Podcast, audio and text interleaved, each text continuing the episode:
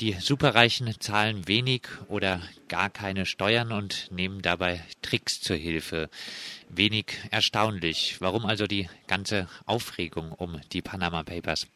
Also was für mich persönlich sozusagen so toll ist an diesen Panama Papers, ist, dass du erstmals eigentlich in diesen Papieren in der Detailschärfe siehst, einmal wer hinterzieht, aber es geht ja nicht nur um Hinterziehung, auch um Geldwäsche, wer hinterzieht und wer Gelder wäscht und auf welche Weise das passiert, wer quasi da die Hilfestellungen gibt in den Steueroasen, wie die einzelnen Wege funktionieren und du siehst eben auch, welche Rolle dabei nicht nur die Steueroasen spielen, sondern insbesondere die Helfershelfer in den entwickelten Ländern, in den kapitalistischen Zentren. Denn eins ist, glaube ich, ziemlich klar, wenn du dir das alles anschaust, diese ganzen Steueroasen und die ganzen Tricks, die da durchgeführt werden, würden nicht funktionieren, wenn nicht starke Helfer da mit dabei wären. Und das sind insbesondere die internationalen Banken, gerade auch in Deutschland.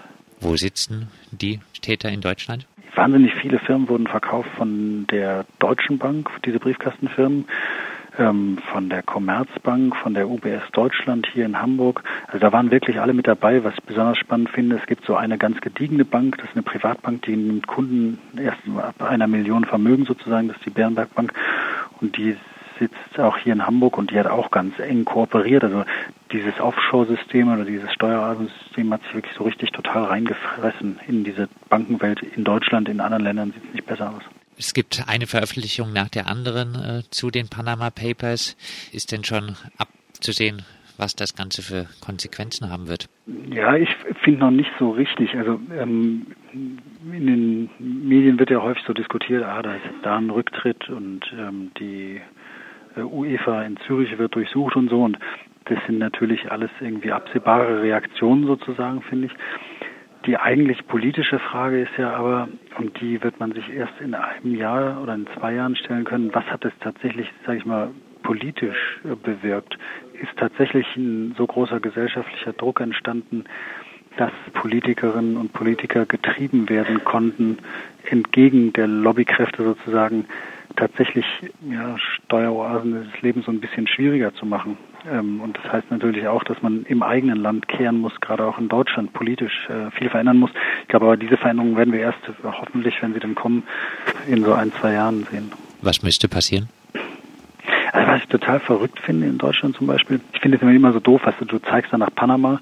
Panama ist quasi ein Entwicklungsland, die verdienen daran. Das ist natürlich scheiße, was da läuft. Aber ähm, du kannst äh, ja trotzdem sagen, das funktioniert nur, wenn wir mitmachen. Und Deutschland macht insofern mit, als du in Deutschland als Bankmitarbeiter dabei helfen kannst, Steuern zu hinterziehen, sofern der Steuerschaden nicht in Deutschland realisiert wird, sondern woanders. Also sprich, es kommt ein französischer Kunde zu mir, dem darf ich bei der Steuerhinterziehung helfen, beispielsweise indem ich ihm so eine Offshore-Firma verkaufe und bin dann nicht strafbar. Das ist eine Sache, die total verrückt ist und auch irgendwie schizophren. Das andere ist, ähm, wir haben quasi Geldwäscherichtlinien, die sind relativ streng in Deutschland, aber halt auf dem Papier. Und äh, der Vollzug ist ein totaler Witz. Wir haben seit 2000 15 Bußgeldverfahren gegen Banken durchgeführt in Deutschland wegen ähm, Geldwäsche. Wenn man sich jetzt überlegt, wir haben insgesamt ungefähr 1600 zugelassene Bankinstitute in Deutschland, dann ist es schon statistisch einfach relativ unwahrscheinlich, dass da auch nur die Spitze des Eisberges abgeurteilt ist. Ich möchte noch ein drittes sagen. Was ich verrückt finde in Deutschland, du hast in Deutschland ja kein Unternehmensstrafrecht. Das heißt, du kannst nur die einzelne Person bestrafen, die dann Beihilfe gemacht hat. Ich kann aber nicht die Deutsche Bank bestrafen. Und die entsprechenden Strafen fallen dann nach dem entsprechenden Gesetz extrem gering aus so eine Milliardenstrafe oder so wie in den USA wäre hier überhaupt nicht möglich. Und ich glaube, da sollte man auch, wenn man es ernst meint, drangehen und endlich dieses Unternehmensstrafrecht einführen, weil so, wir haben jetzt quasi die Koba Commerzbank, die wurde schon einmal abgeurteilt wegen etwas mehr als 100 Briefkastenfirmen, die sie aufgesetzt hat. Und die haben dann 17,1 Millionen insgesamt zurückgezahlt. Das ist natürlich ein Witz, das zahlt so aus der Portokasse und da müssen sich Banken nicht verändern. Das ist den Jacke wie Hose, sage ich mal. Jetzt gab es ja kürzlich auch die Oxfam-Studie, die ans Licht der Öffentlichkeit gebracht hat, dass äh, die 62 reichsten Menschen der Welt äh, so viel Geld besitzen wie die ärmere Hälfte der Bevölkerung. So richtig äh, für Aufsehen hat es in der Gesellschaft aber nicht gesorgt. Muss man nicht das Gleiche für die Panama Papers befürchten, dass das Ganze doch eher nach einer gewissen Zeit wieder abflaut? Klar, das ist natürlich immer so. Wir haben irgendwie die Nachrichtenzyklen werden immer kürzer, die Erregungszyklen dann auch oder Empörungszyklen werden immer kürzer, habe ich auch das Gefühl. Finde jetzt aber, muss ich sagen, bei der, ich habe ja so ein paar schon so Steuerveröffentlichungen auch gemacht mit ähm, diesem Netzwerk, mit dem internationalen, noch LuxLeaks und SwissLeaks und Offshore-Leaks waren also Themen. Und ich finde jetzt eigentlich das Verrückte, dass wir wirklich einmal eine Situation haben, wo annähernd eine Weltöffentlichkeit hergestellt ist und dieses Thema relativ lang auch für mein Dafürhalten irgendwie jetzt die Nachrichten beherrscht. Und ich hoffe einfach, dass es sozusagen gelingt, diese Öffentlichkeit dann zu nutzen, um eine Debatte anzustoßen, dahin, wo es gehen soll. Wenn wir auf der anderen Seite jetzt aber quasi noch einen IS-Anschlag gehabt hätten in der Zeit, wäre es wahrscheinlich auch anders gelaufen mit der Öffentlichkeit. Also solche Themen verschwinden relativ schnell wieder von der Oberfläche. Jetzt kann ich aber auch schon dazu sagen, das wird nicht die letzte Veröffentlichung gewesen sein heute äh, zu den Panama Papers. Das wird noch weitergehen und ähm, da kann man einfach nur hoffen, dass das Thema möglichst lang noch auf der Tagesordnung bleibt. Das Suchen nach äh, Steuerhinterziehung verstellt das nicht den Blick auf die grundsätzliche Ungleichheit in den Produktionsverhältnissen. Schließlich sind Steuern ja schon Ausdruck dieser Ungleichheit in den Produktionsverhältnissen. Verstellt also das Ganze nicht den Blick für eine radikale Kritik?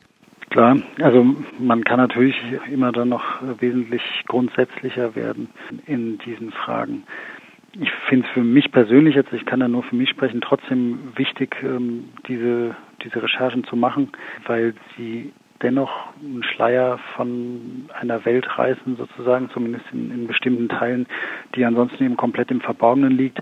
Und eine Welt ist, die Ungleichheit und Diebstahl sozusagen aus der Gesellschaft, aus der Gemeinschaft einfach nochmal stärker verschleiert. Aber ähm, ich bin auch bei dir, dass man natürlich das immer noch wesentlich grundsätzlicher betrachten kann.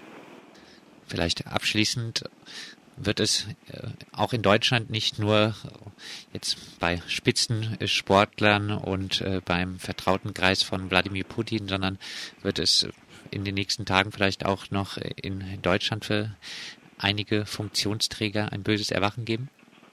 Ja. Ne, also ich meine, so, ich muss sagen, bei uns waren jetzt quasi nicht so Spitzenpolitiker in Deutschland drin. Wir haben wahnsinnig viel so in dieser Ebene Mittelständler und Vermögensverwalter und Anwälte und Professoren und so gefunden. Das sind alles Namen, die wir nicht veröffentlichen, weil die quasi keine Persönlichkeiten der Öffentlichkeit sind. Das ist dann sozusagen die Ethik, aber auch das Recht, was uns das verbietet.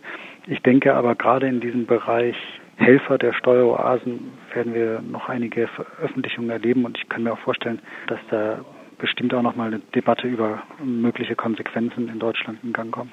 Benedikt Strunz vom Norddeutschen Rundfunk, der beteiligt ist an den Veröffentlichungen zum den sogenannten Panama Papers.